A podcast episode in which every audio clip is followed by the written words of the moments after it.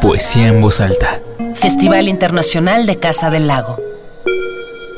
Retrospectiva 2005-2015. Oscar de Pablo. Para él la poesía es una labor obligada, un ejercicio de supervivencia en medio de una compacta oferta editorial, una canción trepidante y un gozo incomparable. El escritor, originario de Cuernavaca, Morelos, hereda la tradición sonora de la generación del 27 y elige las palabras de sus escritos más por su entonación que por su significado. Su versificación y rima siguen reglas particulares que escapan del capricho y la facilidad. Cada poema se vuelve una estructura en sí y demanda un ritmo y cadencia. No va a ser un poema histórico como los que a lo mejor tienes en mente, eh, pero a lo mejor sí sirve para abrir el tema de, literatura y política. Se llama concretamente. Esta palabra quiere decir algo, pero puede querer una palabra, querer algo. La palabra concreto, por ejemplo, no quiere ser precisamente triste. ¿Qué quiere? ¿Qué alega? ¿Por qué insiste? ¿Qué consigna levanta? ¿Qué plantea? ¿Qué cosecha? ¿Qué planta?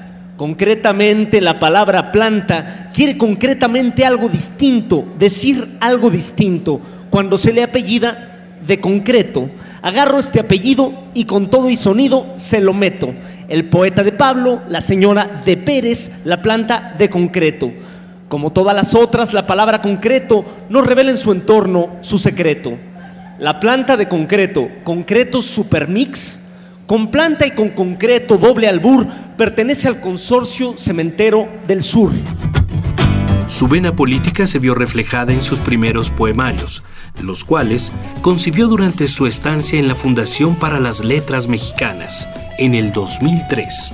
Los Endemoniados es un poemario que trata sobre un taller de maquinado. En este ambiente cotidiano, De Pablo introduce absurdos poéticos perfectamente entendibles para la poesía pero disonantes en la rutina laboral. Esta invitación a desmembrar lo ordinario le permitió ganar el Premio Nacional de Poesía Joven Elías Nandino. De la poesía ha coqueteado con otros géneros literarios, como la narrativa, donde destaca El Capitán Sangre Fría, de 2015, y con el guion cinematográfico que escribió con Marcos Villaseñor de la película Soldados de Guadalupe, trabajo por el cual ganaron el premio Alejandro Galindo de guion. Esa delicadeza suya vocinglera despréndese sonriente, secreta y disonante de este coro como un punzón de oro y mezclas en la carne y el aguante, molido y proletario que tragará el gigante, que cruel destrozará mientras bebe y se arrulla. Esa delicadeza suya en este mundo loco, esa loca paciencia, parece tener poco que ver con la violencia, con la masticación de carne sufridora que el gigante devora, ese cálido hedor a carne triturada.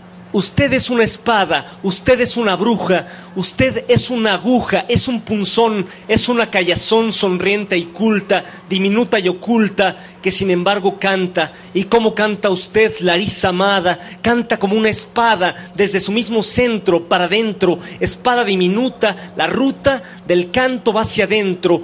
Y la ruta de usted es también hacia adentro, adentro de la sed de ese gigante, secreta y disonante, en medio de su sed usted lo arrulla, esa delicadeza suya es el oro que canta desde dentro y la lleva adelante hacia la sed. Usted es una espada y junto con la carne triturada, en medio de su sed, usted lo arrulla. Esa delicadeza suya es el oro que canta desde dentro y la lleva adelante hacia la sed.